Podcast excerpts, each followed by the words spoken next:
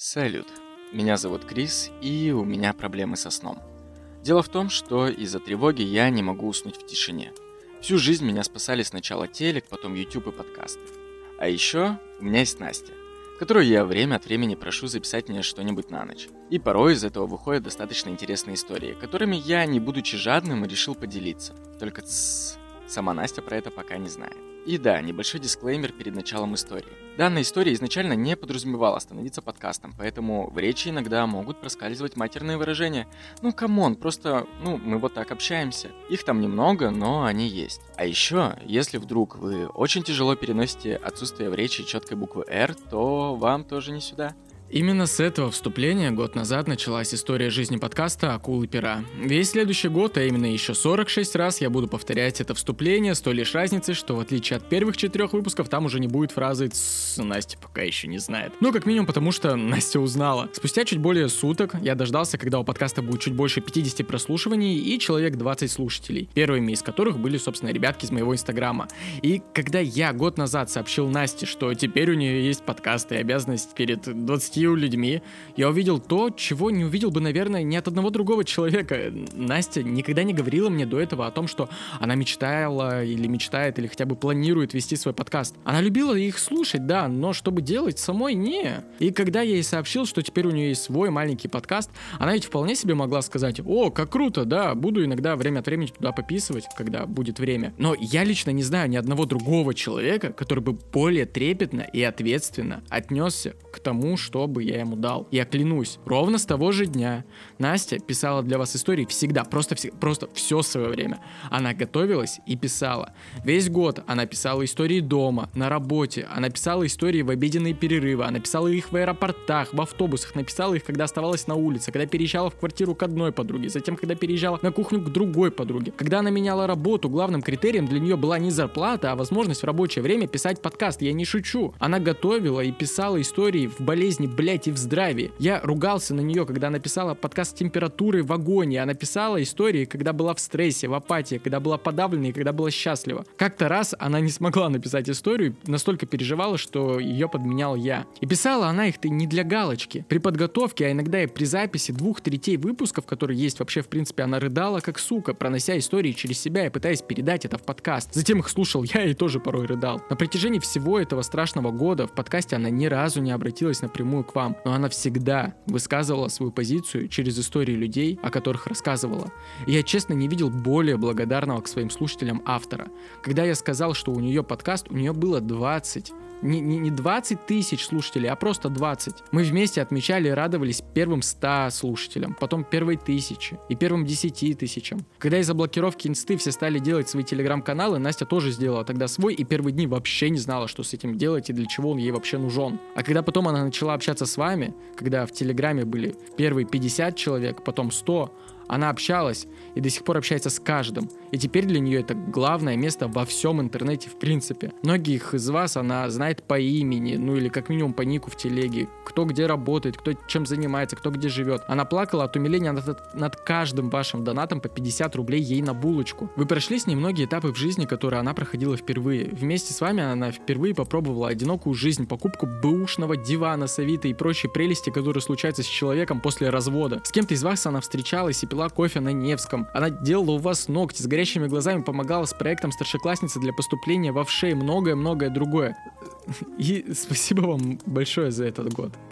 И больше всего вам в том году понравился наш импровизированный цикл, который мы назвали «Блядь отрядом». И этот год мы бы хотели тоже начать другим циклом, циклом истории о детских писателях, которые прожили отнюдь совсем не беззаботную жизнь. И это подкаст «Акулы пера», подкаст о людях, которые писали, Укладывайтесь поуютнее в свой кошкин дом, ведь сегодня мы слушаем историю Самуила Маршака.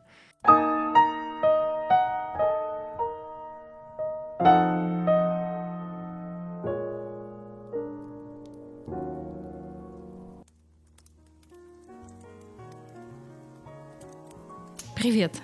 Как-то новогодние мультики меня немного увлекли, и я решила, что пришло время рассказать тебе о детских писателях. Вот тут уж точно не ожидаешь от автора каких-то подвохов, и уверен, что, ну, вот этот человек, ну, наверняка был почти святым. И иногда так и было. а иногда было совсем по-другому. Но давай обо всем по порядку. Сегодня поговорим о человеке, благодаря которому мы в целом знаем большинство детских писателей. Наливай себе какао, укрывайся одеялкой, и я тебе расскажу о Самуиле Маршаке. Самуил Маршак родился в еврейской семье 22 октября, это по старому стилю, по новому стилю 3 ноября 1887 года, и его семья была из древнейшего рода исследователей Талмуда. Но на самом деле об этом не сильно в то время распространялись, потому что, ну, времена такие были, и даже был такой слух, что он из семьи потомственных химиков. Но нет, Фамилия его являлась, по сути, аббревиатурой, и звучала она изначально как Магаршак, и это вот, эм, вот это вот все, наш учитель, Равин, э, бла-бла-бла, имя знаменитого на тот момент э, Равина. Но это вот все похоже на такие же там имена, которые были образованы от имени вождей и так далее. То есть такая тема достаточно распространенная. Отец Самуила, Яков Миронович Маршак, у него не было высшего образования, у него не было среднего образования. И он работал э, мастером на заводе, но при этом попутно самоучкой сам изучал химию. Он, кстати, один из э, первых, кто такой сказал, не, я вот не пойду по вот этому духовному пути, я хочу стать химиком. И он мечтал открыть свою собственную лабораторию, но на это у него не было ни денег, ни соответствующего образования, ничего. Ну и когда родился Самуил, то Яков Миронович, собственно, уже работал на маловарне, и он считался прям охуенным чуваком, знатоком своего дела. И вообще непонятно почему, но были у него какие-то такие, знаешь, свои секретики в области маловарения. Может быть, он туда добавлял частичку своей души, я не знаю.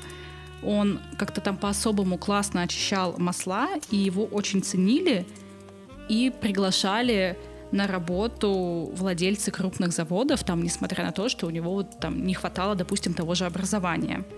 Мамой Самуила Маршака была Евгения Борисовна Гительсон, и до замужества она жила в Витебске, но как-то раз приехала погостить в Москву к брату, и тут хоба. Пошли они, короче, в театр, смотрели пьесу, разговаривали о политике, зачитывались там Гончаровым, Тургеневым, и тут такой хоба и батя Маршака. И все, любовь с первого взгляда, они поженились, у них родились дети, всего в семье было шестеро детей, и Евгения Борисовна занималась их воспитанием. Батя очень хотел реализовать свои амбиции, свой потенциал как специалиста-химика, и поэтому семейство часто переезжало Витебск, Покров, э, Бахмут, и список городов прервался в Острогожске в 1900 году. Самуил был очень умным ребенком с ранним развитием. Многие его называли вундеркиндом. Он прям очень рано научился читать, писать. И строчки у него складывались в стихотворения вообще сами по себе. Он написал первое стихотворение, когда ему было 7 лет. А позднее он стал выпускать рукописные журналы, читателями которых были его братья и сестры. В общем, тоже история такая не новая. Ты уже знаешь, что многие писатели в детстве так развлекались. Собственно, цензор, самый главный критик, издатель был батя.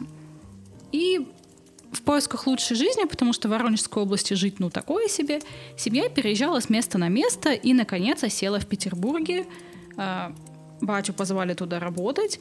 Ну а Самуил и его младший брат остались а, в Острогожске, потому что Потому что нельзя было евреям просто прийти в гимназию и начать учиться. Были квоты, могло учиться только определенное количество людей. И поступить э, в Петербурге в гимназию было ну, практически нереально. Поэтому они, собственно, и остались вот э, в провинции. И более того, он все равно поступил не с первого раза, и то, скорее всего, при помощи своего дяди, он у него работал э, зубным врачом в гимназии в Острогожске, и, скорее всего, посодействовал.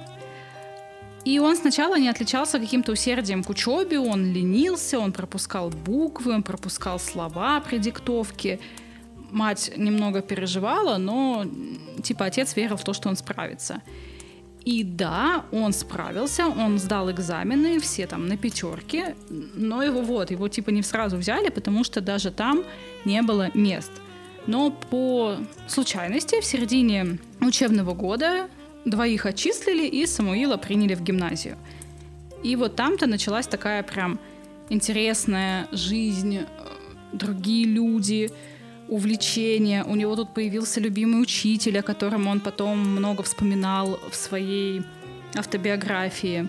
Это был преподаватель латыни и греческого языков. Э, его звали Владимир Иванович Теплых. И, по сути, он был ну, классным руководителем. И занимался такой наставник. И занимался тем, что прививал э, заинтересованность в изучении языка ребятам. И он относился очень так э, с пренебрежением к тупым детям, к неряшливым детям – и всю энергию вкладывал в умных, заинтересованных детей. И именно этот учитель зародил в Маршаке страсть к переводам. Еще в младших классах он перевел э, стихами Оду Горация в «Ком спасения». И это пипец, если честно. И именно Владимир Иванович увлек его вот всей этой античной культурой, древними языками, античной литературой. Из-за этого, в том числе, мы знаем просто хуеву тучу переводов, которые принадлежат э, Маршаку. Тот же Шекспир там практически весь переведен Маршаком. А над пропастью воржи Селлинджера мы, скорее всего, читали в переводе Маршака. В общем, переводил он очень много. И вот он у нас весь такой умненький, весь такой вундеркинд, Тода переводит э, и так далее, но назвать его образцовым было сложно, поведение давало о себе знать.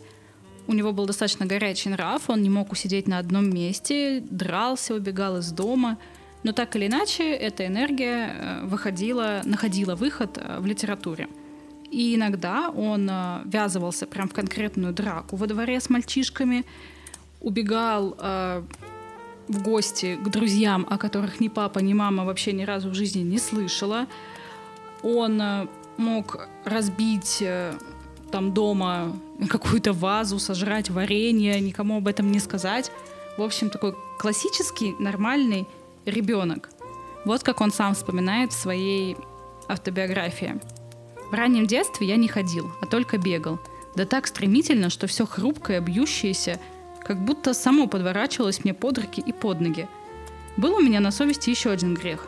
Часто, потихоньку от матери, я убегал обедать к рабочим, которые угощали меня серой квашеной капустой и солониной с душком, заготовленной на зиму хозяевами.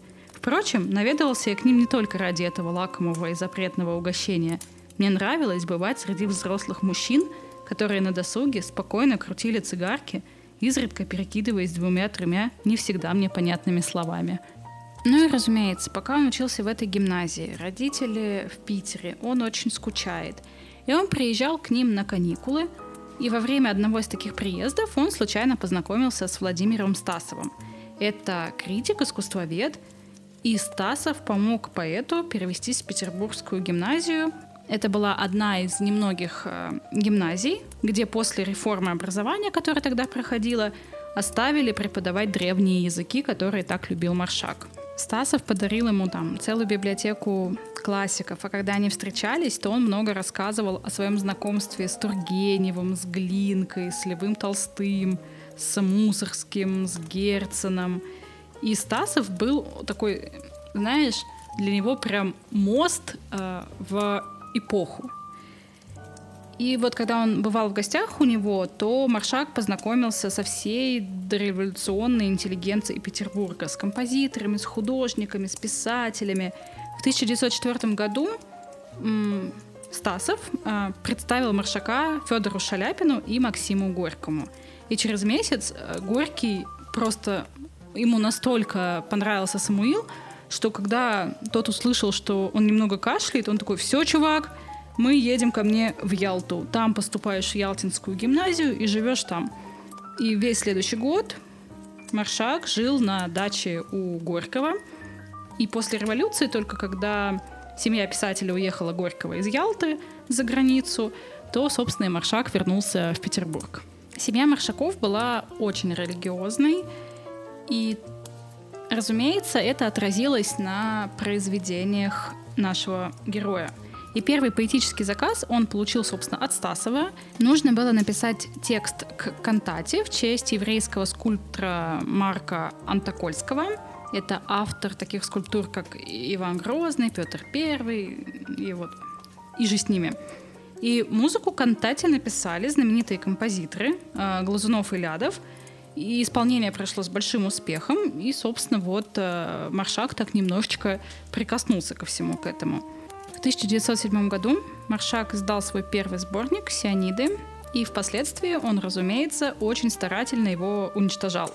Но все же недоуничтожил, потому что в разгар борьбы с э, космополитами в конце 40-х одна все-таки из этих книжечек такая легла на столе у НКВДшника такой, знаете, смотрите, что у меня есть. Маршак очень любил путешествовать, и в 1911 году он путешествовал по Турции, Греции, Сирии, Палестине, и он поехал в страны Средиземноморья как корреспондент петербургских изданий «Всеобщая газета» и «Синий журнал». Вернувшись из поездки, он написал цикл стихотворений «Палестина», но давай чуть-чуть сосредоточимся на этой поездке. Во время путешествия они устраивали всякие литературно-музыкальные вечера, где он встретил свою будущую жену Софию Мельвицкую. И писатель познакомился с ней в 1912 году. Ему было 24, и он там тусил со своим другом, поэтом Яковом Годином. И они собрались в пароходной каюте, где в кругу гостей читали свои стихи. И молодому маршаку удалось покорить сердце прекрасной незнакомки. И не только Ему она понравилась. Товарищ, знаете ли, тоже присмотрелся к Софии и пытался всячески ее отбить. Но она решительно такая, нет, мне нравится вот этот мужик, который так талантливо сочиняет стихи. Ей было 22, и так получилось, что она, как и батя, э, и как брат Маршака, изучала химию. А в России, знаешь ли, были такие времена, когда женское высшее образование было практически недоступным. И она хотела учиться и, естественно, могла позволить себе это только за границей. И поженившись в 1912 году, они уехали в Англию.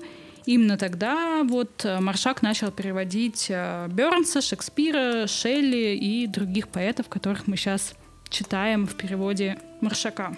Но до свадьбы им было достаточно тяжело. Она училась на химическом в Англии, он часто уезжал в командировки по заданию редакции, они много переписывались, это их как-то спасало. Он ей постоянно говорил, что она должна ему верить на расстоянии. Кстати, странное заявление, потому что она-то на самом деле в нем и не сомневалась.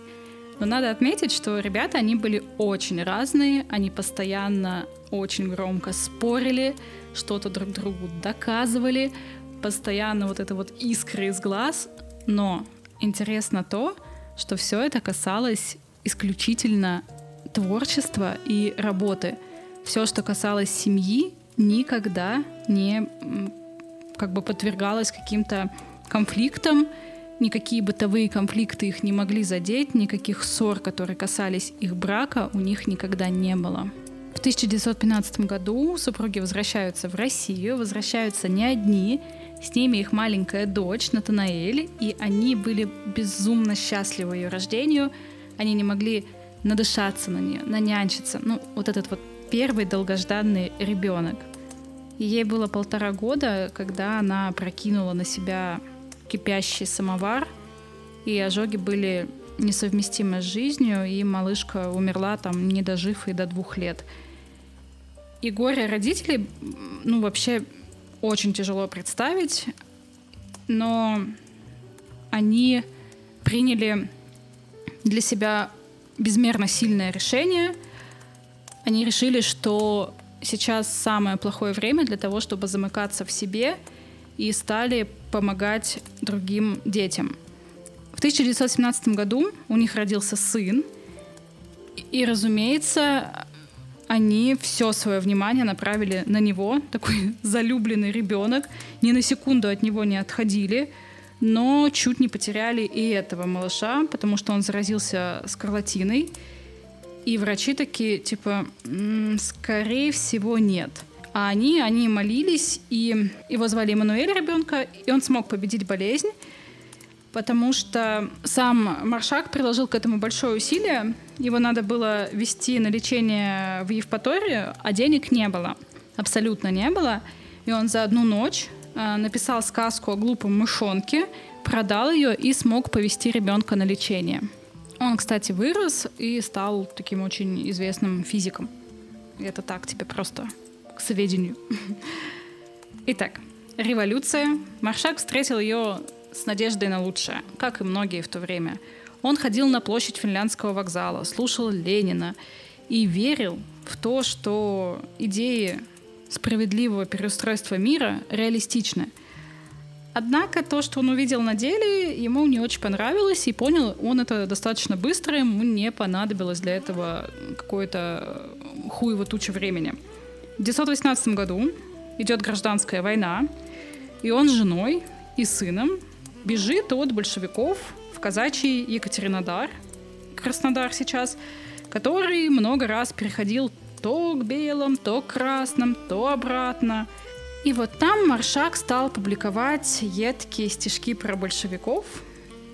И всю жизнь потом он старался эту историю как-то забыть, замять. И на самом деле это очень интересный период в его жизни.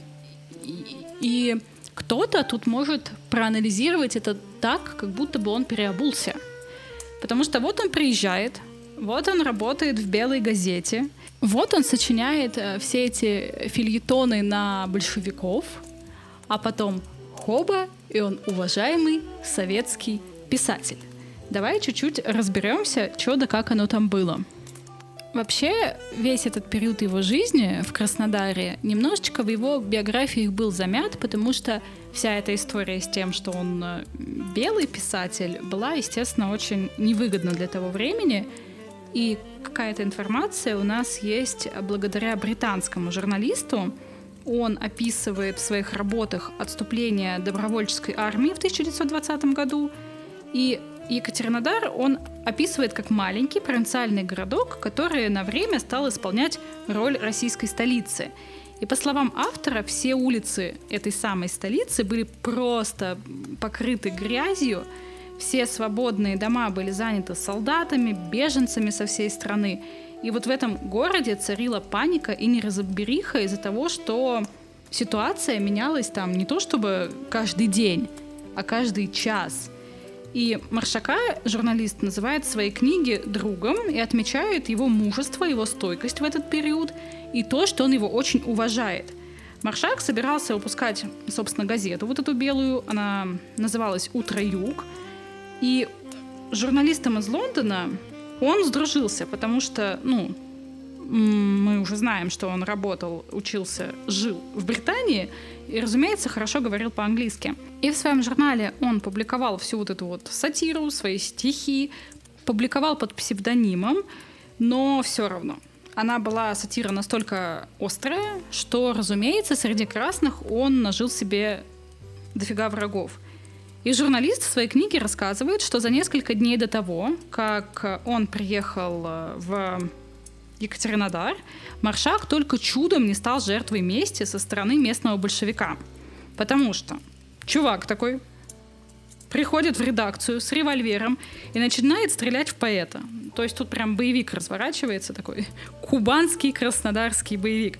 Маршак, короче, уворачивается от пули, ранение получает другой сотрудник издания, стрелявшего отправляют за решетку, но он как бы такой, эй, я еще вернусь. Как только город займут большевики, я из тюрьмы-то выйду, и все, пизда тебе, маршак ебаный. И об угрозах узнает жена Самуила Яковлевича. И она такая, блядь, давай съебем, он, он, он ебанутый, мало ли что ему в голову придет. Большевик же все-таки. Но это было невозможно, потому что нельзя было выбраться из города и не попасть в руки Красной Армии. Ну и по мнению этого британского журналиста, за несколько дней до взятия Екатеринодара Красной Армии, это был август 1920 года, недруг Маршака просто взял и помер прямо в тюрьме от болезни. Ну, выходит, что повезло. И, значит, вот, овладела Екатеринодаром советская власть, начала там наводить свои порядки, и, казалось бы, Маршаку, ну, реально пиздец. Но нет, его спасает ученый-палеограф а, Никодар Александрович Маркс, которого новые власти назначили ректором нового Кубанского университета. И Маркс был другом поэта Волошина, А Волошин, в свою очередь, был другом Маршака. В общем, вот так вот по знакомству Маршак стал преподавать э, на факультете общественных наук Кубанского университета. И кроме того, кроме преподавательской деятельности, Маршак активно занимался и общественной деятельностью, потому что ну, в городе после захвата советами появились э, беспризорные дети, семьи оказались на грани выживания, и Маршак организовал помощь всем нуждающимся, создал детский городок. А для детей большевики отдали роскошное здание Кубанской Рады, в котором сейчас располагается городская филармония. И там Маршак и его там друзья организовали читальню, библиотеку, детский сад. И еще одним крупным проектом Маршака стал детский театр. В театре, разумеется, ставились пьесы, написанные самим Маршаком, «Теремок», «12 месяцев». Этот театр и пьесы Маршака получили такую популярность, что, собственно, автор и другие там создатели, которые принимали участие в этом, стали известными буквально на всю страну. И поэта вместе с семьей пригласили переехать в Петербург, в Петроград тогда. И дальше его карьера стала развиваться просто с молниеносной скоростью вверх. И вот так вот он стал автором правильных советских стихов и личным любимчиком Сталина. Его после этого не трогали, о прошлом старались не вспоминать. Сложно обвинять его в том, что он переобулся, ты дальше поймешь почему, потому что всю свою жизнь он старался как-то все равно помогать. И на самом деле ему было прям достаточно тяжело, потому что только представь, чего ему стоило все это перерождение, чтобы просто как-то подстраиваться и жить в системе, которая победила. Для пролетариата он был чужим, потому что он был умным, он хорошо говорил по-русски, он э, переводил стихи. Короче, вообще никак не соответствовал вот этому духу времени. Но ему пришлось отказаться от всего своего творчества, которое он писал до этого, и начав все с нуля. Разумеется, он вот уничтожил все свои прошлые работы и решил, что теперь он будет писать для детей. Надо сказать, что Софья Михайловна все это время, его жена была рядом с ним, помогала ему во всех его начинаниях постоянно заботилась о том, чтобы в их доме у него было желание и условия заниматься творчеством. Полностью поддерживала весь его творческий потенциал. Она переносила все вот эти невзгоды, которые встречались на их пути. У них родился второй сын Яков, и она полностью решила посвятить себя семье. Она не считала, что она чем-то жертвует, что она дальше не может заниматься химией. То есть это не было таким вот выбором жертвенности. Просто так уж вышло, что на вот, протяжении там, всего этого времени она поняла, что семья и благополучие ее семьи для нее в приоритете. И она понимала, кто ее муж, она понимала величину его таланта и принимала на себя ответственность за его судьбу в том числе. И ему не надо было заботиться о каких-то бытовых штуках. Все это на себя взяла его любимая жена Софьюшка. И да, многие исследователи считают, что если бы не она, то мы бы не знали Маршака таким, какой он есть. В 1922 году Маршаки переехали в Петроград, и через три года там вышли его первые книги для детей. В стране был объявлен ликбез «Тотальная битва с неграмотностью», и нужна была новая детская литература, которая имела совершенно определенную идеологическую направленность. И вот это издание книг для будущих борцов с империализмом курировал лично сам Горький. И для того, чтобы все эти книги появились, должны были сперва появиться новые кадры. И именно Горький посоветовал Маршаку срочно ехать из Ленинграда, потому что на него там стали обрушиваться всякие критики марксистов, и Маршак на время действительно уехал на Игарку писать книгу об освоении Сибири. А в 1923 в Петрограде, собственно, вот выходят все его переводы с английского, «Дом, который построил Джек», стихи, собственно, сочинения, «Кошкин дом», «Вот какой рассеянный». Блин, кстати, я из детства прям еще когда не воспринимала маршака как маршака, об этом не задумывалась, плохо воспринимала даже детские произведения. Короче, в очень раннем возрасте я смотрела эту картинку на обложке, вот какой рассеянный, где он там со сковородкой на башке, и меня это всегда приводило в такой восторг. Я реально думала, что я вырасту и хочу ходить по улице со сковородкой на башке. Ну, собственно, ебобо я была с самого раннего детства. Исследователи творчества Маршака считают, что у главного героя вот этого стихотворения «Человек рассеянный с улицы Бассейной» был реальный прототип. Это был член Академии наук СССР э, Иван Каблуков. И он славился своей рассеянностью, своей нерасторопностью. Он вместо слов э, «химия» и «физика» мог просто на изи сказать «химика» и «физия». И фраза в лаборатории, которую он часто произносил, которая должна звучать как «колба лопнула и кусочек стекла попал в глаз», звучала как «лопа колбнула и кусочек глаза попал в стекло». Впрочем, он мог в этот образ и себя немного заложить, потому что его современники вспоминали такую штуку, что однажды он прислал открытку, которую подписал 30-м годом, хотя дело было уже э, в 60-х. И, ну, вот такой вот собирательный образ получается. Когда после освоения Сибири Маршак вернулся назад, ему поручили руководить ленинградской редакцией государственного издательства для детей «Дед ГИС», и в 30-е годы автор сам едва не попал э, в НКВД, потому что по доносам редакция была закрыта, руководителем, получается, был Маршак, сотрудников уволили, э, главного редактора увезли на баранке, а имя Самуила Яковлевича попало в расстрельный список Сталина. Но как утверждает легенда, Сталин такой, а чё, это Маршака? Не надо Маршака, охуенный детский писатель. Вот. И он ходил на работу в Дедгиз 10 лет. А, находилось это все на углу Невского проспекта и Фонтанки. И официальной должности у него на самом-то деле не было. Но он собирал вокруг себя много людей, которые даже не собирались писать. Он такой, так, ты будешь писателем детским, ты будешь писателем, что пиццу принес, и ты будешь детским писателем. Например, Виталий Бианки, это автор книг про животных, никогда не думал про то, что он, блядь, станет писателем. Он просто писал для себя, для удовольствия, рассуждал, рефлексировал, но Маршак такой, все, давай сюда свои рассказы, теперь ты писатель. То же самое произошло с Аркадием Голиковым. Ты, возможно, даже не знаешь, кто это, но если я тебе скажу, что это Гайдар, так, наверное, станет понятней. Он вообще не признавал никаких авторитетов, но Маршак его убедил переработать повесть «Голубая чашка», и, собственно, слава пришла. Ну и Маршак стал тем самым человеком, которому удалось перетащить на темную сторону детской литературы Даниила Хармса. Интересные отношения, кстати, складывались у Маршака с Корнеем Чуковским. Их познакомил Горький.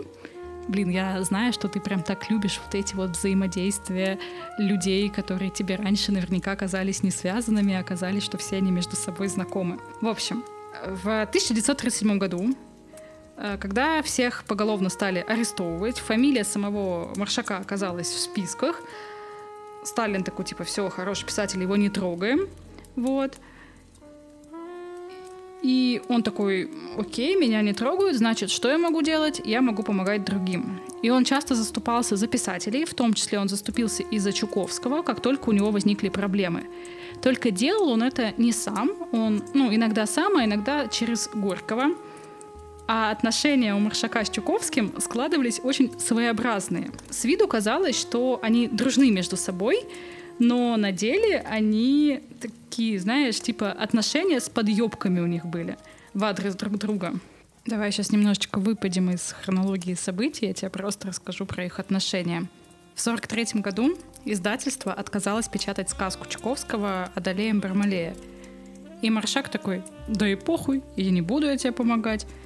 И Корней Иванович сам считал, что ну, произведение, мягко скажем, такое себе — но очень обиделся на то, что Маршак не заступился за него просто тупо из писательской солидарности.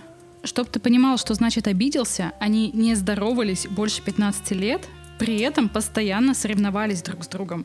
Они находили соперничество вообще в каких-то невероятных местах, невероятные поводы придумывали. Это было настолько по-тупому, но там понятно, что они соревновались, у кого больше читателей, награды. Но они вообще скатывались в полную ебанистику. Например, если у одного случалось какое-то несчастье, то второй старался показать, что он еще более несчастный, что его судьба еще больше не любит. И они позволяли себе какие-то настолько там сильные чудачества, что с каждым разом общественность удивлялась все больше и больше. Там, когда Чуковский мучился бессонницей, он выл по ночам, у него болела голова, он бил себя по ней, а Маршак, когда об этом узнал, такой, ой, а я вот гнев испытываю постоянно. От злости падаю на пол и ковер кусаю. И с годами это становилось все хуже и хуже, и попытки превзойти соперника доходили вообще до абсурда. И они соревновались, кто из них больше неудачник. Они соревновались, кто из них более жадный. Они постоянно доказывали свое то преимущество друг перед другом, то наоборот. И про них даже начинали сочинять анекдоты. Ходил такой, что уборщица попросила у Маршака прибавки к зарплате. А он ей такой, детские писатели сами копейки получают. Приходится он по выходным подрабатывать. А где? А в зоопарке. Он работает гориллой, а Чуковский крокодилом. Маршак получает жалование 300 рублей, а Чуковский 250. И когда этот анекдот дошел до Чуковского, то тот такой, да какого хуя-то? Почему Маршака на 50 рублей больше? Крокодилом-то так-то работать-то посложнее будет. Вот настолько, чтобы ты понимал. Сам Маршак деление поэзии на детскую и взрослую абсолютно не признавал. Он, наоборот, считал, что с детских поэтов спрос больше, потому что в детских стихах нельзя ошибаться. Дети воспринимают написанное буквально и также запоминают. И Маршак был очень к себе беспощаден. Все свое первое собрание сочинений он редактировал особенно долго и особенно тщательно. И творчество Маршака очень любили педагоги, благодаря поучительному подтексту. Вот я не знаю, читал ли ты поэму «Мистер Твистер», но это же прям поэма про расизм. И эта идея написать э, эту поэму пришла к Маршаку, когда ему рассказали, как некий американский турист отказался селиться в гостиницу, потому что в ней проживал темнокожий посетитель. Вот, если ты не читал, обязательно почитай. Вообще Маршак э, нередко интегрировал биографические моменты в свое творчество. Например, мотив огненного пламени, который описан в сказке «Кошкин дом». Блин, я, кстати, тоже помню эти иллюстрации, этот мультик. Меня вот это пламя просто завораживало. Это на самом деле первое воспоминание детства. Пожар во дворе, раннее утро, мать всех одевает, занавески на окнах краснеют от полыхающего зарева, и вот это впечатление ранних лет его жизни стало причиной того, что вообще, в принципе, во всех сказках Маршака достаточно большое количество внимания уделяется именно огню. На самом деле, вот это вот обращение Маршака в детскую литературу — это своеобразный выход развивать свой поэтический талант в произведениях для детей и избежать репрессий. И даже тут — даже при таком раскладе, при том, что он действительно любимчик власти, что по нему там чуть ли можно было не веяние ветра эпохи сверять,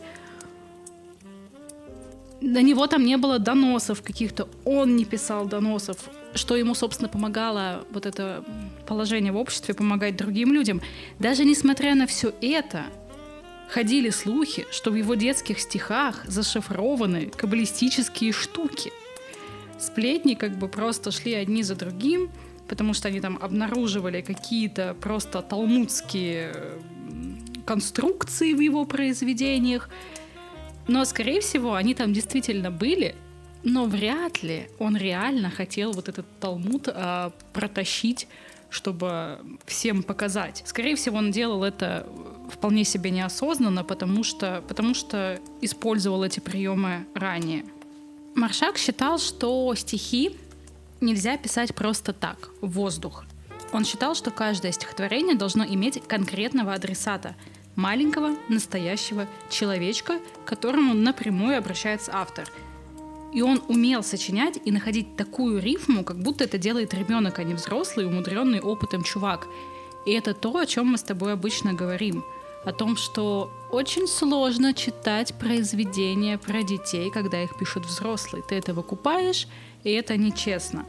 Вот у Маршака получался такой текст, как будто бы его реально написал ребенок для ребенка. Это вот как мы хуесосили поэзию Агнии Барто, про нее я тебе, кстати, тоже поподробнее расскажу. В общем, дети стихи Маршака запоминали не потому, что они, знаешь, уж какие-то там чересчур поэтичные, какие-то чересчур содержательные.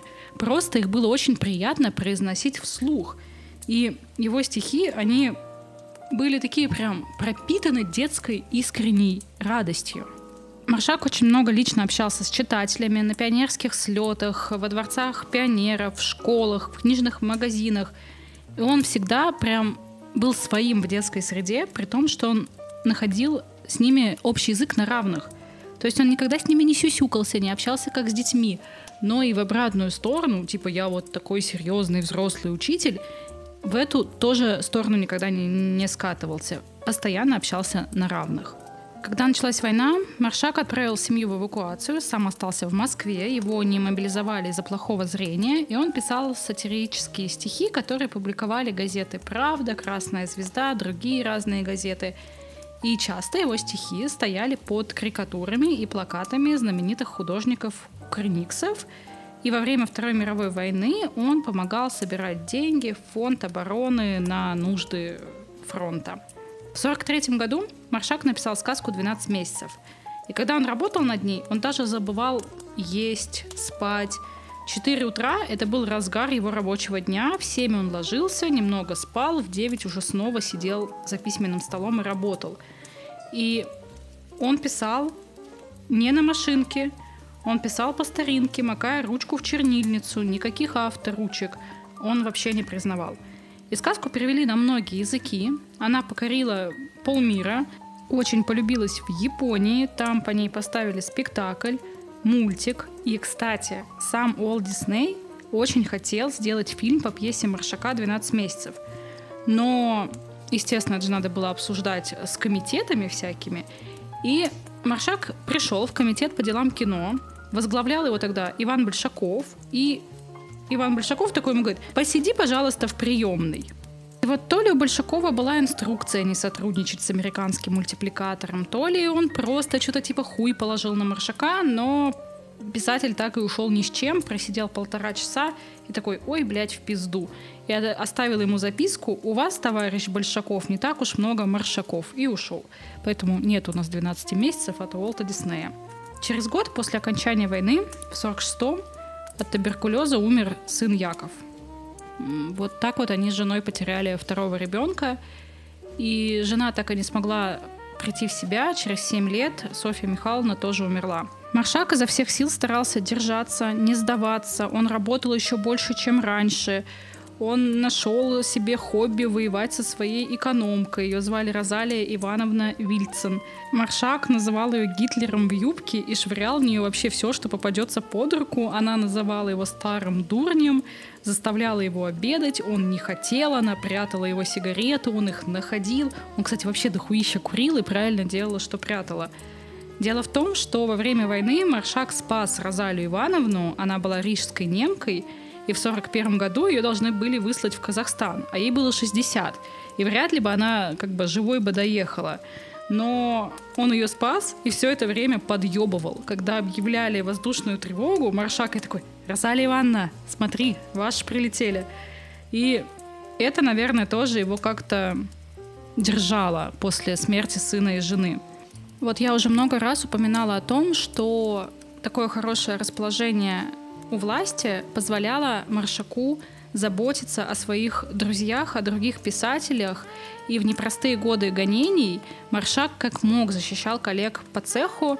Он не боялся прийти к каким-то высоким партийным лицам и высказаться. Он высказывался в защиту Бродского, он высказывался э, в защиту э, Солженицына.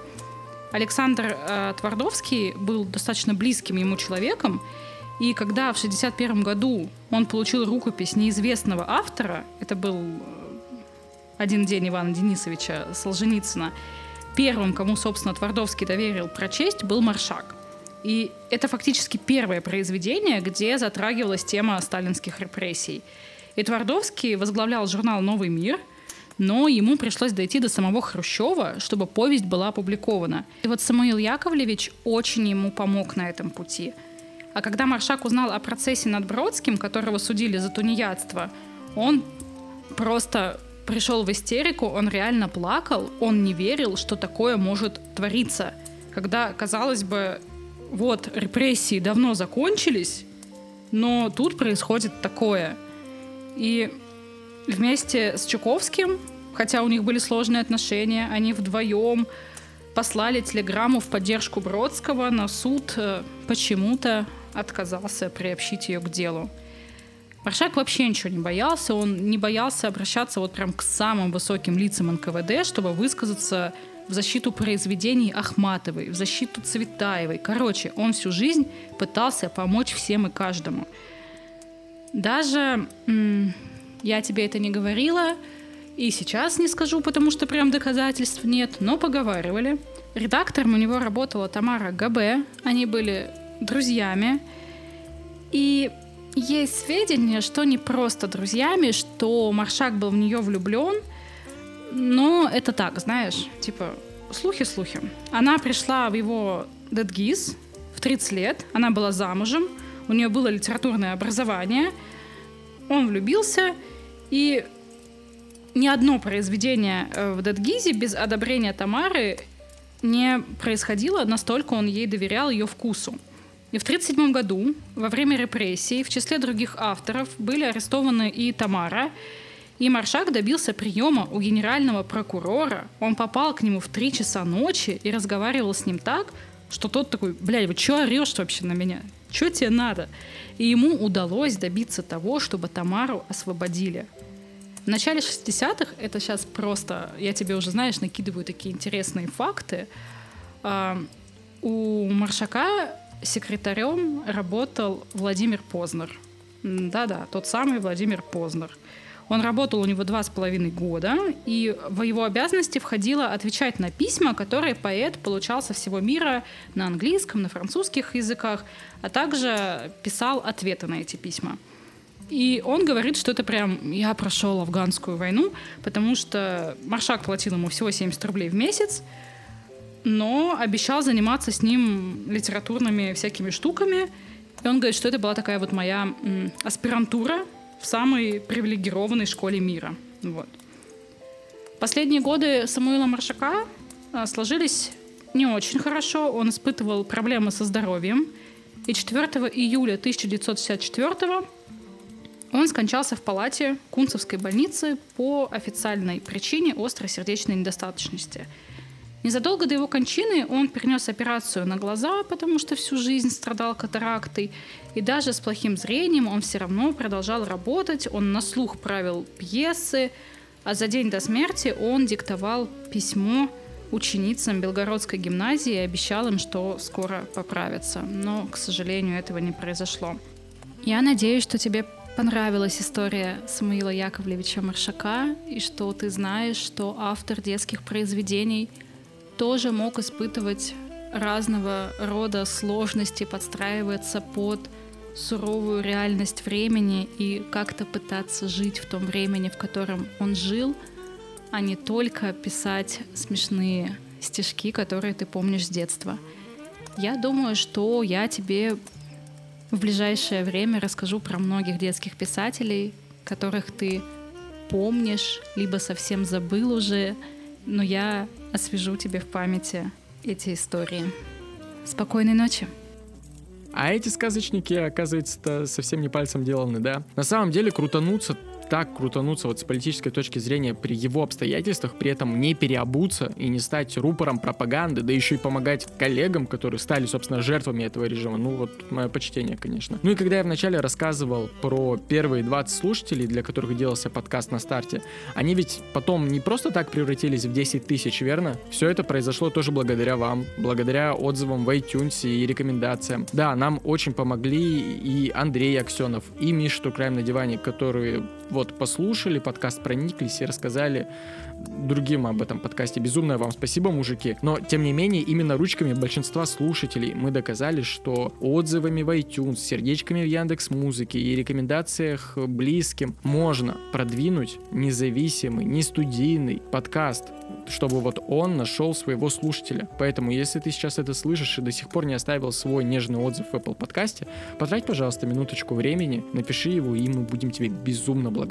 Также, разумеется, если вам особенно понравился этот выпуск, то вы можете оставить чаевые непосредственно Насте. Да не просто оставить, а еще и подписать их как открыточку, оставить свое там пожелание э, и поздравить ее, наверное, с годом подкаста. Сделать это можно на удобной платформе онлайн-чаевых Cloud Tips по ссылке в описании к выпуску. А если вы из стран Европы, то через копилку на Boosty. Она там же по ссылке в описании. Кстати, о Boosty, если вы вдруг уже послушали все выпуски, но вам не хватает клевых историй, то там же по цене кружки пива вы найдете десятки часов эксклюзивных выпусков о писателях, поэтах и других деятелях культуры все, как вы любите. Каждая подписочка на Boosty — это жизнь подкаста, которая позволяет ему вообще существовать. Спасибо вам за вашу поддержку. Ну а мы с вами, разумеется, услышим... Ага, вы там далеко не уходите, там следом выпуска Причуковского, ага, да?